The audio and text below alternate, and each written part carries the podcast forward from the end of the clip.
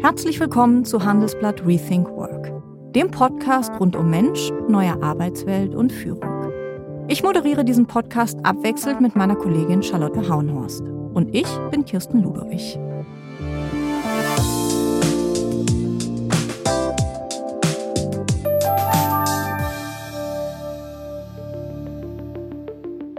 Wir sprechen in dieser Folge über Transformation. Oder einfach gesagt über Wandel. Viele Unternehmen sind im Umbruch und mit ihnen die Menschen, die dort arbeiten. Doch wie viel Veränderung will der Mensch eigentlich und wo liegen seine Grenzen? Darüber spreche ich mit Sirka Laudon. Sie ist Personalvorständin bei AXA Deutschland, also bei einem Versicherer. Und sie ist studierte Psychologin.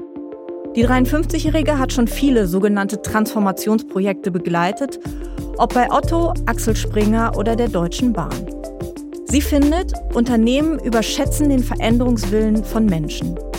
Und es ist nun mal so, dass wir nicht alle darauf warten, das Neue zu umarmen. Aber das braucht es auch gar nicht, damit der Wandel im Unternehmen gelingt. Frau Laudon, herzlich willkommen.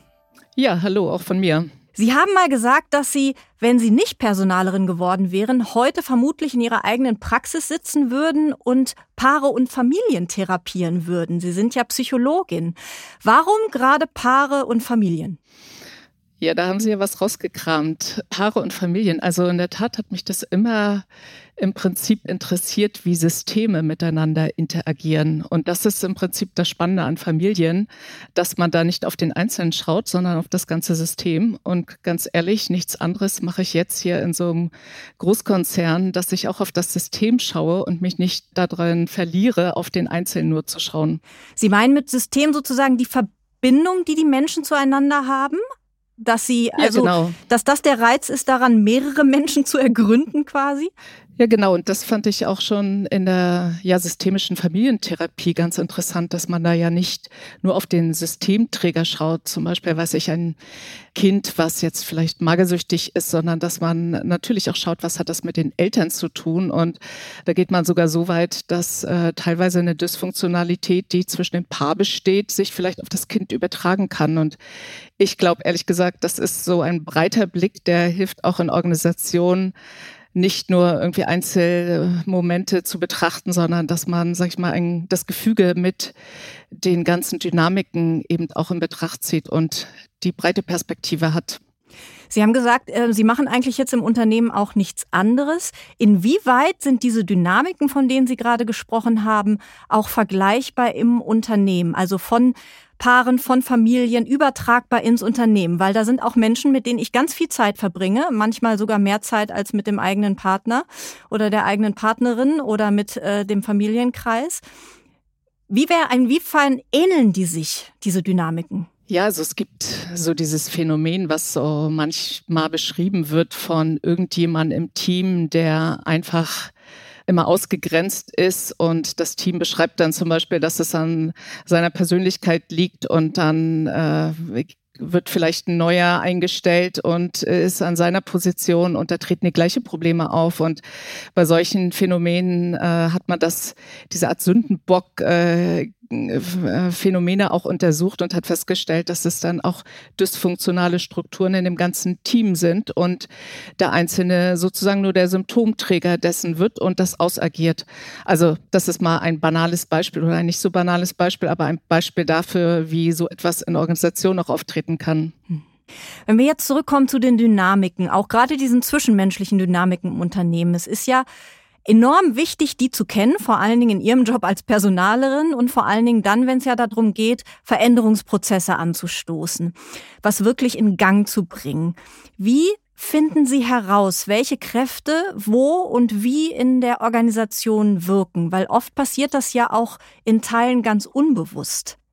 Gehen Sie da systematisch ran oder sagen Sie, irgendwann kriegt man das mit?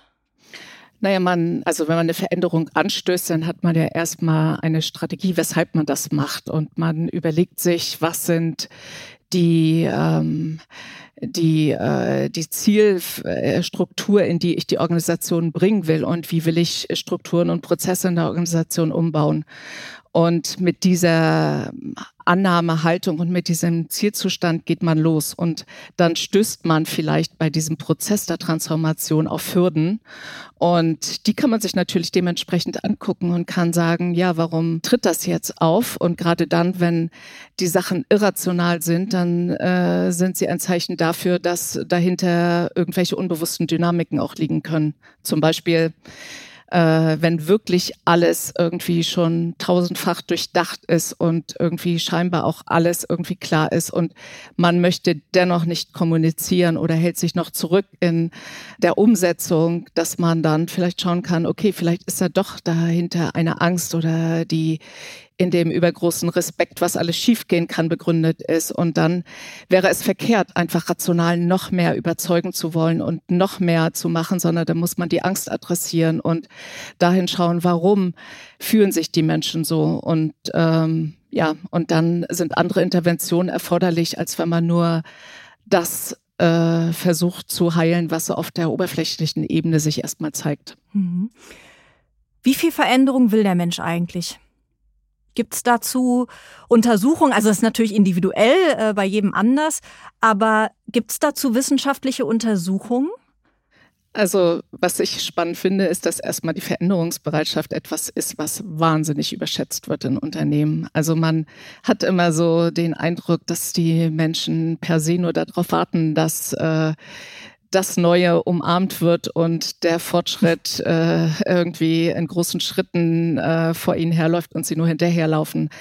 Ähm, also die Menschen sind doch sehr äh, in ihren äh, Strukturen sehr beharrlich und äh, die meisten scheuen sich einfach vor Veränderungen und ja, es gibt Untersuchungen, also Veränderungsbereitschaft ist schon etwas auch, was sehr stark in der Persönlichkeit des Einzelnen begründet ist. Mhm. Man spricht da auch von dieser Offenheit für Neues, für neue Erfahrungen versus Menschen, die konservativ vorsichtig sind. Und das ist etwas, was man dann auch nicht einfach mal ändern kann, sondern ab dem 30. Lebensjahr ist das auch ziemlich konstant und lässt sich auch gar nicht mehr so ohne weiteres äh, komplett in die andere Richtung drehen.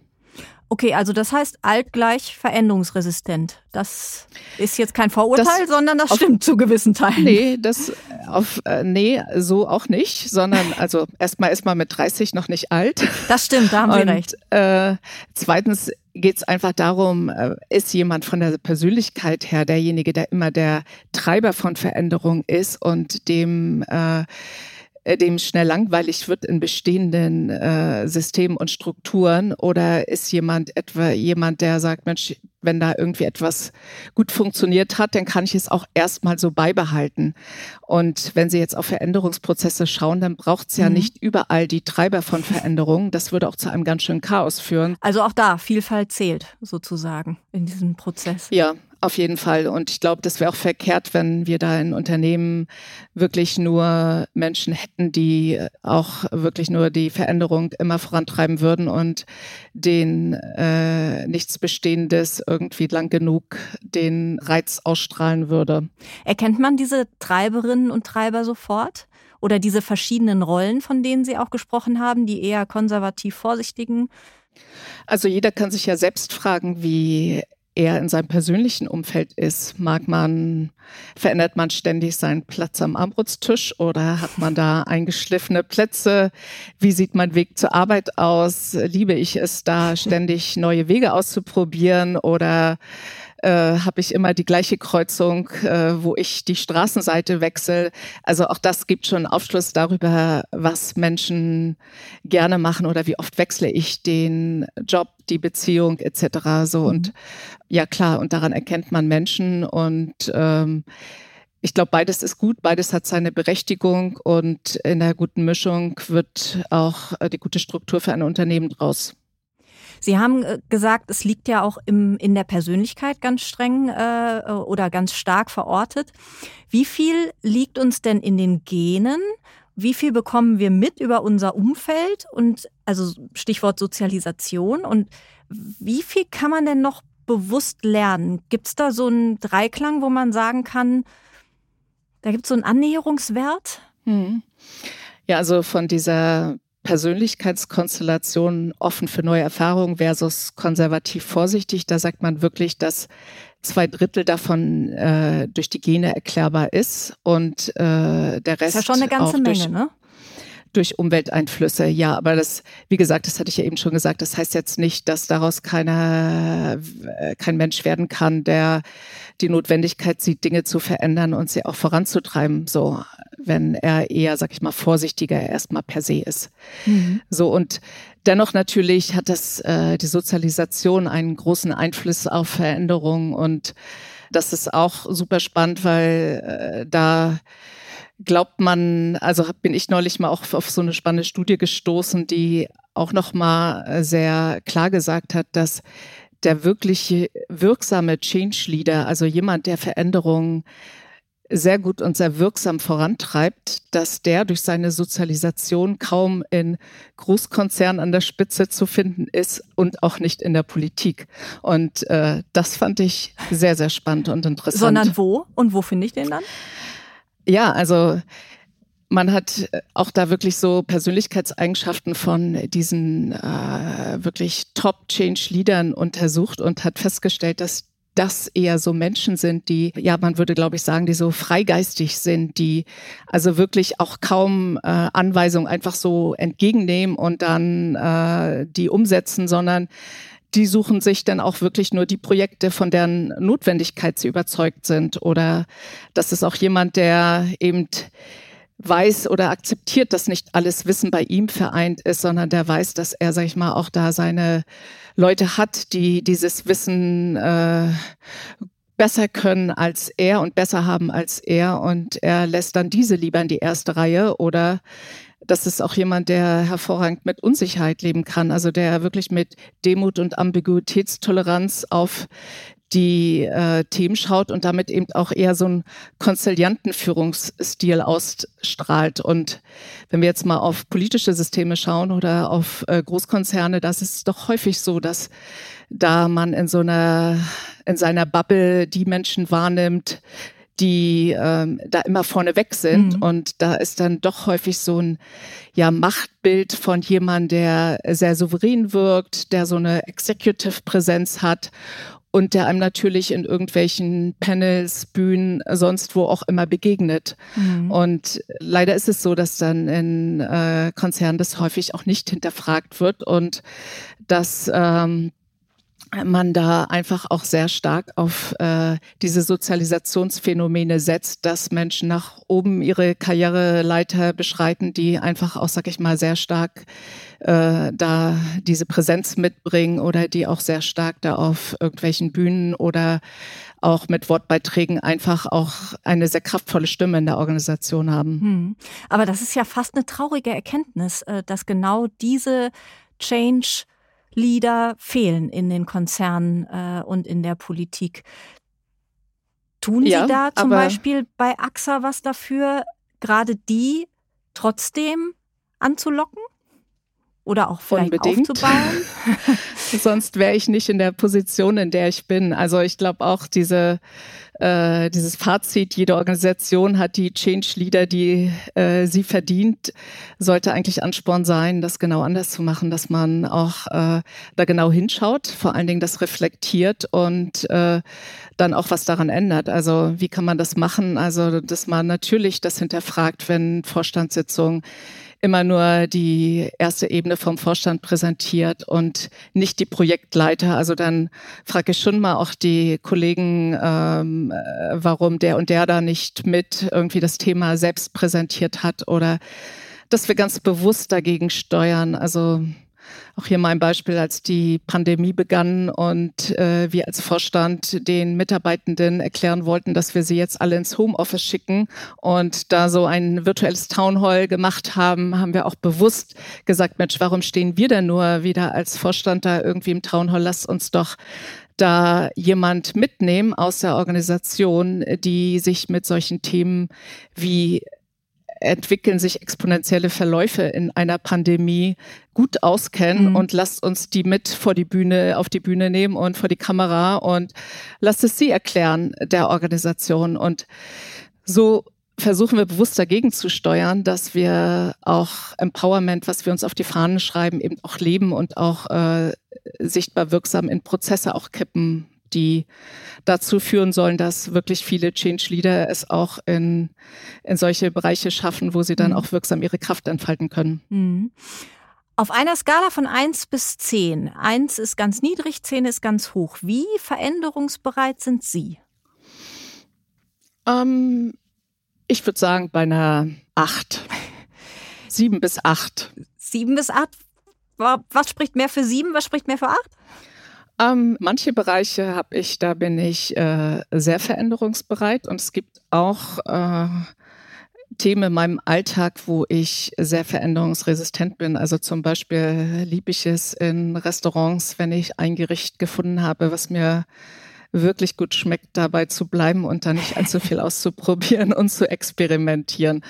Das ist dann eher die sieben und äh, oder noch da niedriger, aber das tariert sich aus. Ansonsten habe ich auch äh, zum Beispiel in meiner beruflichen Laufbahn äh, wirklich die Branche und die Position öfter gewechselt und auch vielleicht dadurch bewiesen, dass ich äh, auch dann, wenn es mir Spaß macht, genau den richtigen Zeitpunkt noch erwische, trotzdem noch mal zu gucken, gibt es nicht woanders auch noch ähm, ja, irgendwelche Bereiche, die genauso spannend sein könnten. Mhm. Sie sind in Schwerin geboren. Sie sind dann in der DDR auch groß geworden und kurz vor dem Mauerfall in den Westen. Sie ja. haben sogar mal eine Nacht im Stasi-Gefängnis verbringen müssen. Hat Sie das, äh, wo wir auch beim Thema Veränderungswille sind und dass das von der Persönlichkeit geprägt ist, hat Sie das geprägt in Ihrem Drang, stärkeren Drang vielleicht zur Veränderung? Dass Sie schon damals es mit einem System zu tun hatten, mit dem Sie eigentlich nicht zufrieden waren und das Sie gerne verändert hätten? Ich glaube schon. Also ich habe da schon äh, in der Zeit sehr stark den äh, für mich die Erkenntnis gehabt, dass man am besten im Leben auch äh, die Entscheidung, die richtige Entscheidung für sich trifft, wenn man auch, äh, sag ich mal, sie so trifft, dass man sie integer mit seinen moralischen Werten trifft. Also so eine Freigeistigkeit, die mir so eine innere Unabhängigkeit irgendwie gibt, die habe ich damals sehr stark gespürt als einen Wert, den ich leben möchte oder den ich auch in die Welt bringen möchte. Also mhm. ich hatte zu der Zeit irgendwie eine tolle Wohnung in Berlin äh, im Hinterhaus, habe irgendwie die äh, ja für mich, für meine Verhältnisse damals irgendwie so eingerichtet mit den Möglichkeiten und der Kreativität, dass ich mich da pudelwohl gefühlt habe und da dann für sich zu entscheiden, möchte man das alles aufgeben, auch natürlich den Kontakt zur Familie, um irgendwie ohne alles anzufangen mit 20 Jahren. Das war schon eine Entscheidung, die mich vermutlich sehr geprägt hat oder die hat mich sehr geprägt, da bin ich überzeugt. Ja, und hat natürlich auch mein Empowerment, also das schöne neudeutsche Wort für Selbstwirksamkeit sehr gestärkt, weil auch mhm. das äh, entwickelt sich am meisten dadurch, dass man eben Erfahrung gemacht hat, wo man eigentlich sich dem nicht gewachsen gefühlt hat, die eine Nummer, sag ich mal, zu groß waren, wo man sich eher, sag ich mal, auch etwas ohnmächtig geführt hat. Und wenn man es dennoch geschafft hat und die Sachen gut ausgegangen sind, dann äh, trägt man da auch, sag ich mal, so eine gewisse Selbstwirksamkeitsstärkung davon, die sich auch sehr positiv darauf auswirkt, dass man Situationen mit einer anderen Energie angeht. Hm. Was sind denn im Unternehmen die größten Treiber für Veränderung? Und jetzt sagen Sie bitte nicht Purpose. nee, das würde ich auch gerade nicht sagen. Also äh, die Treiber für Veränderung ist natürlich erstmal, dass äh, man äh, eine Notwendigkeit hat, äh, dass etwas verändert wird. Also die Veränderungen sind ja kein Selbstzweck, sondern man hat irgendwie eine, wie auch immer, Leidensdruck oder eine Veränderungsnotwendigkeit und dann daraufhin passiert natürlich oder hat man einen Plan, wie man äh, die Veränderung vorantreiben will. Und ähm, sind natürlich mehrere Sachen, die damit, äh, die eine Wirksamkeit entfalten und sozusagen Treiber der Veränderung sind. Und mit dem Purpose haben Sie schon eins aufgegriffen, was meines Erachtens auch ein Fehler vieler Unternehmen sind, dass sie zu sehr auf Kultur und auf Haltung und Mindset setzen. Und wenn ich eher schaue, was wirksamere Veränderungstreiber sind, dann sind das eher Struktur- und Prozessveränderungen. Und aus denen dann automatisch eine andere Kultur herauspurzelt. Aber man setzt nicht bei der Kulturhaltung Mindset an, um ein Unternehmen nachhaltig zu verändern. Welche Rolle spielt denn die, ja, der Zwang, die Bedrohung, dass sich ein Unternehmen wandeln muss, um weiter zu überleben. Also viele Unternehmen sind ja im Umbruch, AXA auch. Bei AXA sind die Umbrüche jetzt nicht so gewaltig, äh, würde ich mal sagen, wie in anderen Branchen, in denen sie auch vorher waren, zum Beispiel Versandhandel oder Medien. Ist das Fluch oder ist das Segen? Oder vielleicht anders gefragt, verändert sich der Mensch schneller oder ist eher dazu bereit, je mehr sein Job oder seine Existenz damit verbunden ist? Ja, also ähm, diese Veränderungs, äh, diese äh, Leidensdruck oder die Existenzbedrohung, die da am Horizont skizziert wird, das ist äh, ja auch so ein Paradigma, was es sogar gibt in der Change-Theorie. Das nennt man die Burning Plattform. Also, dass man dass manche Theorien davon ausgehen, wenn man nur das äh, Schreckensszenario besonders groß macht, also Ölplattform brennt und man muss ins kalte Wasser springen zum Überleben, das steckt dahinter, hinter diesem Burning Plattform Theorie, dann ähm, würden sich die Menschen gut verändern oder schnell verändern oder die Notwendigkeit des Wandels schnell erkennen. Also ich halte davon nicht so viel, weil ich auch es an der Stelle denn schwierig finde, weil die, äh, die Auslöser für diesen Leidensdruck, nämlich zum Beispiel Marktteilnehmer, die äh, die Branche äh, dem Markt entern oder die Digitalisierung oder die Startups mit schnelleren und besseren Prozessen, äh, die plötzlich das Geschäftsmodell bedrohen, dass das dann auch teilweise ja auch, sag ich mal, die Zukunftsrichtung sein soll. Also man erwartet ja denn von den Menschen auch, dass sie sich dann in Richtung Digitalisierung oder schnellere Prozesse verändern. Und wenn ich das aber als äh, Bedrohung oder als die, den Wettbewerber hergestellt habe, der einfach, sag ich mal, unser Geschäftsmodell bedroht und dann erwarte ich aber von den Mitarbeitern, dass er sich genauso so verhält, das springt oft zu kurz. So mhm. und ist auch schnell zu durchschauen. Also ich halte da eher, äh, also ich glaube eher, dass ein gutes, attraktives Zielbild viel wirksamer für Veränderungen ist. Ein Zielbild, was sowohl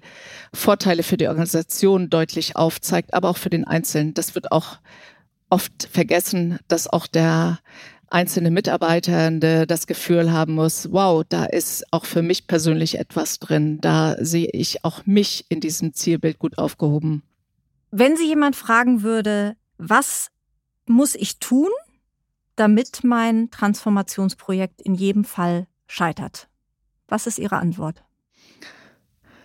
Dann sollte er wenig äh, Motivation ausstrahlen, sollte ähm, am besten äh, nur lieblos äh, den Zielzustand skizzieren, auch sich mit allen Stakeholdern verkrachen, die ihn dann noch beflügeln könnten, äh, sollte die Struktur und die Prozesse so lassen, wie sie sind, aber nur an die Kultur und das Verhalten appellieren, dass man sich doch jetzt anders verhalten müsse und sollte vielleicht hinter seinem Rechner kleben und gar nicht den Menschen persönlich begegnen, um irgendwie das nötige Vertrauen auch aufzubauen, was es bräuchte für einen guten Veränderungsprozess. Mhm. So. Sie haben ja sehr viele Transformationsprojekte begleitet, ob jetzt bei Otto oder Axel Springer oder auch der Bahn. Bei welchem Projekt sind Sie an Ihre Grenzen gekommen und warum?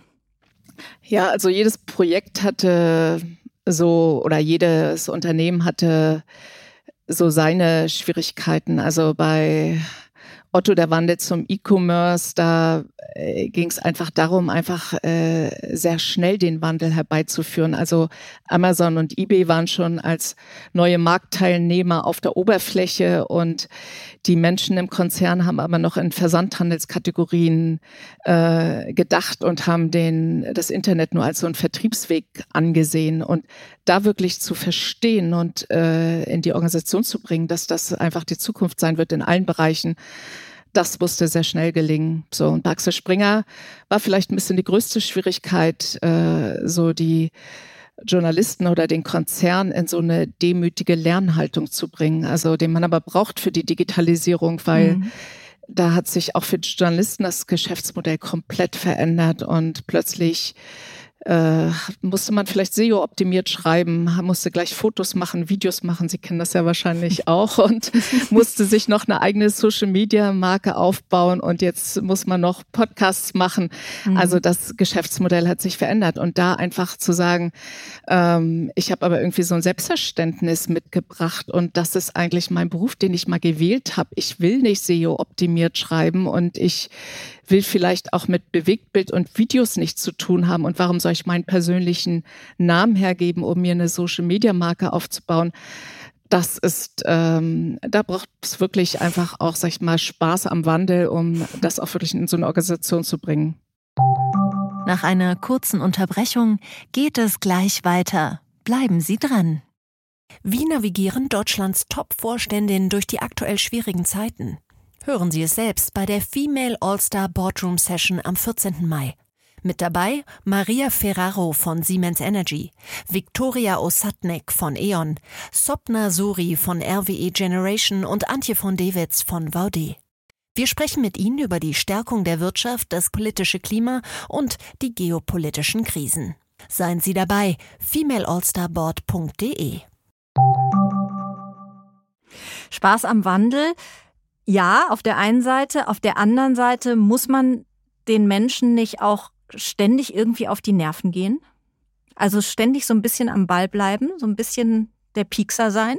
Ja, würde ich schon sagen. Also es äh, ist nicht mehr so, wie man es früher mal postuliert hat, dass es so einen Veränderungsprozess gibt und dann gibt es wieder so eine Phase der Konstanz und wo alles wieder gleich bleibt und dann gibt es den nächsten Veränderungsprozess, sondern ich würde sagen, die Veränderung ist äh, die neue Konstanz und Veränderungen passieren täglich und da müssen wir einfach so eine, ja, in so einer Veränderungsbereitschaft die ganze Organisation ständig halten. Wie gehen Sie um mit Jammerei? Also jeder kennt das ja von uns. Ähm, da trifft man sich am Flur, auch von sich selber, ne? Oder in der Kaffeeküche.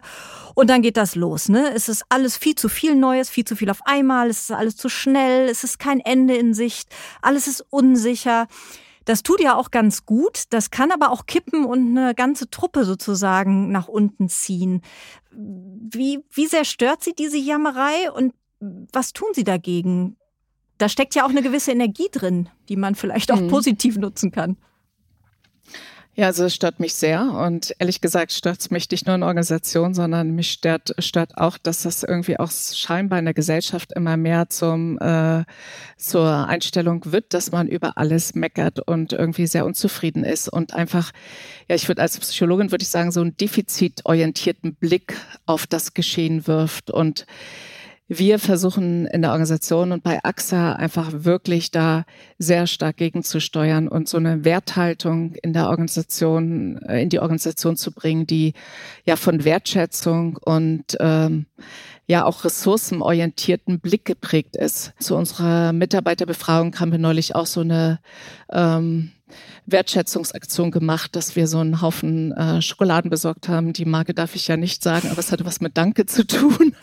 Und äh, hatten dafür irgendwie so kleine Aufkleber vorbereitet. So, und man konnte sich da so ein paar dieser äh, Schokoladen quer durch die Organisation schicken mit und damit irgendwelche irgendwelchen Kollegen nette Botschaften schicken. So und das sind so kleine Aktionen, aber wir versuchen damit eben einfach wirklich aus, sag ich mal, so den ressourcenvollen Blick und Wertschätzung und Dankbarkeit in die Organisation zu bringen. Aber gibt's da nicht auch den einen oder anderen, der sagt, bleib mir weg mit dem Quatsch, wir haben gerade echt andere Sorgen?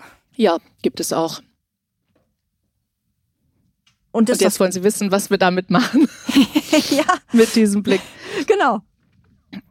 Ja, also früher hätte ich mich daran abgearbeitet wahrscheinlich und hätte mhm. versucht, denjenigen zu überzeugen, warum, wieso, weshalb und warum ist das wichtig und äh, Jetzt akzeptiere ich das einfach und sage mir, es muss nicht allen gefallen und mhm. es muss auch nicht von allen äh, jede Entscheidung mitgetragen werden. Und Manchmal äh, freue ich mich ehrlich gesagt, wenn ich im Intranet unter irgendwelchen Berichten auch ja Kritik lese und die mit Klarnamen gepostet ist. Also die Mitarbeiter haben ihren Namen äh, mit darunter gepackt und dann denke ich immer, wow, in was für einer coolen Organisation arbeitest du, wo das möglich ist, mhm. dass Mitarbeitende offen auch ihre kritische Sicht auf Dinge äußern und das lieb ich regelrecht hier bei AXA, dass wir auch in manchen Townhalls überschüttet werden mit Fragen der Mitarbeitenden, die auch kritisch sind. Und mhm. da denke ich mir immer, denke ich an manche Organisationen zurück, wo ähm, am Ende, wenn es zu den Fragen kam, immer so ein peinliches Schweigen sich breit machte und keiner sich traute, irgendeine Frage zu stellen. Also lieber Oder der Betriebsrat stellt die Frage. Oder der Betriebsrat, aber auch die Betriebsräte machen bei uns tolle Townhalls und Broadcasts, wo Menschen einfach auch dann die Möglichkeit haben, alles nochmal kritisch zu hinterfragen. Und mhm. offen gestanden glaube ich, dass wir damit weiter in der Organisation kommen und ähm, dann natürlich auch schauen können, steckt hinterher dem Feedback irgendetwas, was wir auch äh, daraus nochmal ziehen können und vielleicht auch wirklich da mit einfließen lassen können in unsere Entscheidung oder in unsere ähm, in unser Verhalten. Und es ist ja nicht so, dass wir sagen, so wie wir es gerne wollen, so setzen wir es um, mhm. sondern manchmal steckt ja dahinter auch etwas, was wirklich auch uns weiterbringt. Mhm. Wann ist bei Ihnen der Punkt gekommen, an dem es Ihnen reicht? Also an dem Sie sich nicht mehr arrangieren wollen, an dem Sie nicht mehr auf Besserungen hoffen, sondern an dem Sie schon entscheidend durchgreifen? Ähm, ja, wann ist er gekommen? Das ist für jede Situation auch, glaube ich, ein bisschen anders. Aber sagen wir mal so, ich würde sagen, im Vergleich zu früheren auch ähm, Haltung als Führungskraft bin ich jetzt viel klarer und glaube auch, es ist äh, viel wichtiger, auch äh, gerade in Selbstorganisation oder in, äh, in Kulturen, die sehr stark auch auf Empowerment setzen und da sehr viele Spielräume für demokratisches Debattieren lassen, dass es äh, da auch eine klare Richtung gibt oder dass man auch klar äh, seine Haltung oder seine Meinung auch ähm, kundtut, weil oftmals erlebe ich eher da jetzt heutzutage so eine Art ja, Beißhemmung der Führungskräfte, die sagen, ja, ich darf ja jetzt nicht so, das ist ja alles so hierarchisch, wenn ich jetzt aber trotzdem mhm. äh, sage, jetzt geht's in die Richtung, weil ich glaube, das ist besser für die Organisation. Also ich erlebe da eher die Führungskräfte heute etwas verunsichert als noch vor paar Jahren und äh, das wäre schlimm, wenn wir dadurch auch, sage ich mal, die Richtung verlieren würden mhm. als Organisation und ähm, sich das in der Performance niederschlagen würde. Mhm.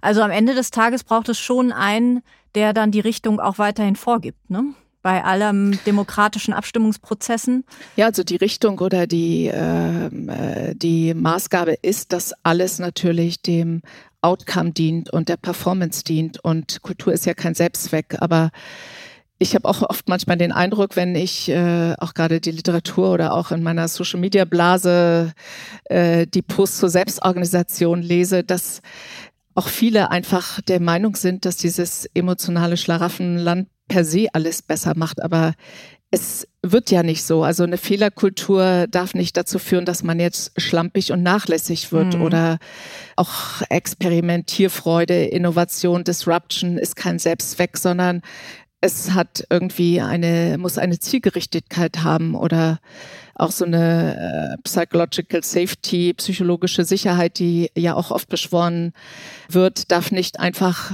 alles nur nachlässig durchgehen lassen, sondern äh, dann werden daraus destruktive Gewohnheiten. Also mhm. ich glaube, agile Kulturen sind keine Oase der Selbstverwirklichung und ähm, da äh, muss es auch oder da sollte es eben auch nicht in so eine Laissez-faire-Kultur ausarten, sondern da braucht es auch Struktur und irgendwie auch eine klare Richtung. Mhm. Wir haben schon vorhin gesprochen ähm, über ähm, Strukturen und auch Prozesse, die man auch verändern muss ähm, und nicht nur die Haltung oder die Kultur. Viele Unternehmen, die sich ja verändern wollen, die bauen erstmal das Büro um. Ne? Das äh, hat man in den letzten Jahren so beobachtet, jetzt auch in der Pandemie nochmal verstärkt. Auch bei AXA gibt es seit einiger Zeit ja keine Einzelbüros mehr. Ihre Meetingräume sind verglast, alle duzen sich. Aber ganz ehrlich, ich kann ja auch im Großraum sitzen und trotzdem in meinem Silo arbeiten. Weil da mhm. geht es dann am Ende des Tages ja doch um die Haltung und nicht um den Platz, an dem ich sitze. Oder? Mhm. Unbedingt. Und deswegen sprechen wir bei AXA auch davon, dass es eigentlich immer dieser Dreiklang ähm, berücksichtigt werden muss. Also man spricht da von den drei Bs, Bricks, Bytes, Behavior oder man kann sagen eben der Physio, physische Umbau äh, der Räumlichkeiten der Büros muss einhergehen mit irgendwie der Veränderung der Haltung und des Verhaltens aber auch ähm, die, die Technik heutzutage, weil sie können jetzt nicht nur physische Gegebenheiten nehmen, sondern äh, das muss genauso in der Technik sich auch wiederfinden. Und wenn Sie jetzt von den Silos zum Beispiel sprechen, klar, man versucht dann im physischen Büroumbau dafür zu sorgen, dass es dann diese informellen Begegnungen gibt oder dass es irgendwie Bubbles gibt, wo man sich schnell zusammenfinden kann, um so eine Kollaboration zu fördern. Aber das Gleiche hätten Sie ja auch, sag ich mal, in der Technik, wenn Sie jetzt ähm, da mit irgendwelchen kollaborativen digitalen Tools eben auch solche Räume schaffen können, wo Sie dann im Chat sich treffen in einer Gruppe und da transparent kommunizieren. Das ist allemal besser, als sich eine verdeckte E-Mail äh, zu schicken, die keiner mitlesen kann. Mhm. Und vom Verhalten heißt das natürlich auch, dass ich dann äh, meinem Kollegen die Informationen zukommen lasse, die er braucht, oder mit ihm mich an einen Tisch setze und gemeinsam überlege oder mir die Ressourcen an Mitarbeitern oder Geldern hin und her shifte. Also All das sollte alles in eine in die gleiche Richtung gehen und nur so wird wirklich ein ähm, kraftvoller Wandel und Transformation draus. Mhm. Sie haben mal erzählt, dass Sie sich auch jeden Morgen äh, mit Ihrer Plastikbox einen Platz bei AXA suchen und hoffen, dass Ihre Assistentin und Ihre Sekretärin irgendwo in der Nähe sind. Äh, Hand aufs Herz, auch aus eigener Erfahrung, wie oft nervt Sie das? Wie oft denken Sie morgens, oh, jetzt wäre doch schön, wenn ich ein eigenes Büro hätte und wüsste, ja, auf jeden Fall äh, habe ich da auch festgestellt, dass ich da auch meine Trampelfader habe. Und wenn ich da mit meiner, wenn ich äh, sehe, dass das Büro vom Vortag noch frei ist, wo ich saß, dann weiß ich, okay, da ist jetzt der, der Bildschirm schon so eingestellt und da passt alles. Und dann gehe ich auch meistens immer ins gleiche Büro. Und äh, da habe ich mir auch äh, versucht anzugewöhnen, dass ich sage, da muss ich jetzt bewusst gegensteuern und diese Routine durchbrechen. Und ja, ich kann auch sagen, manchmal äh, würde ich es mir wünschen, dass ich da schneller auf Zuruf auch Sachen machen könnte, weil alles irgendwie gleich ähm, äh, nebenan ist, aber es äh, bringt auch einfach wirklich, es ist die, äh, die Phasen, wo es irgendwie bereichernder wird, dadurch, dass ich immer andere Menschen um mich herum habe, die sind wirklich äh, viel, viel stärker und äh, dafür bin ich total dankbar. Also wir sind jetzt gerade umgezogen, äh, mein Büro, also plus Sekretärin und Assistentin in einen anderen Stock und haben vollkommen neue Kolleginnen, aber auch welche, die eben praktisch aus meinem äh, Ressort sind, um uns herum. Und es ist einfach wieder toll, da zu merken, wow, da äh, trifft man noch mal andere Kollegen, hört andere Geschichten und ja, es fühlt sich gut an. Also ich bin da viel dichter dran, als wenn ich jetzt hier irgendwo in so einer Vorstandsetage mit dicken Teppichboden irgendwo sitzen würde. Zum Schluss noch mal eine Frage. Veränderung, die geht ja immer auch mit Rückschlägen und mit Dämpfern einher, ähm, dass man zwei Schritte zurückgeht und dann wieder einen nach vorne. Wie gehen Sie damit um? Also was sind Ihre drei Tipps, wie man mit solchen Rückschlägen, Dämpfer im Alltag gut umgeht und das Projekt trotzdem weiter vorantreibt, also dass es nicht drunter leidet? Also erstmal finde ich es total wichtig, dass man da distanziert genug ist, dass man nicht alle Sachen äh, super schnell persönlich nimmt. Im Gegenteil, also wenn ich irgendwas äh, den Menschen, die in dem Transformationsbusiness draußen sind, zurufen möchte, wenn ihr merkt, dass die Widerstände groß werden, dann geht da weiter voran, weil gerade das ist ein Zeichen dafür, dass man Auf dem mal, richtigen, richtigen Weg Schmerzpunkten der Organisation mhm. ist. Und ja. insofern versuche ich das manchmal auch einfach zu abstrahieren, dass wenn ich merke, um mich herum äh, sind auch gerade irgendwie Widerstände zu spüren, dass ich das versuche zu reflektieren und eben äh, auf so einer wissenschaftlichen Ebene hebe und sage, okay, was passiert jetzt hier gerade, was zeigt sich daran und manchmal hilft es mir damit dann eben auch so, so eine innere Distanz zu finden. Ja, und ähm, ansonsten finde ich es einfach äh, immer noch super spannend. Und äh, wir sind ja so eingestiegen, dass ich äh, ja auch äh, oder Sie auch erzählt haben, dass ich äh, mich auch mal für Familientherapie begeistert habe. Und ähm, diese Faszination für die Dynamik dahinter ist nicht weniger äh, geworden jetzt hier in den Organisationen. Und auch das, glaube ich, äh, trägt mich dadurch, dass ich da einfach auch versuche, vorne dran zu bleiben, viel zu lesen und viel mitzubekommen und da eben noch auch äh, faszinierend auf solche Dynamik zu schauen. Frau Laudern, vielen Dank für das Gespräch. Ja, vielen Dank Ihnen für die tollen Fragen. Das war unsere Rethink Work Folge zum Thema Transformation in Unternehmen. Vielleicht achten Sie ja die kommenden Tage einfach mal drauf, wie viel Drang zur Veränderung in Ihnen steckt. Wie immer gilt, Anregungen und Fragen und alles weitere gern an unsere Mailadresse rethinkwork@handelsblatt.com schicken. Und für alle, die mehr darüber wissen wollen, wie sich unsere Arbeitswelt verändert und was das alles für uns bedeutet, haben wir ein Angebot für Sie. Unter dem Link handelsblatt.com slash mehr Karriere haben Sie jetzt die Möglichkeit, unser komplettes Repertoire an Artikeln, Podcasts und vielem mehr zu testen. Probieren Sie es gern mal aus. Ich bin gespannt auf Ihr Feedback.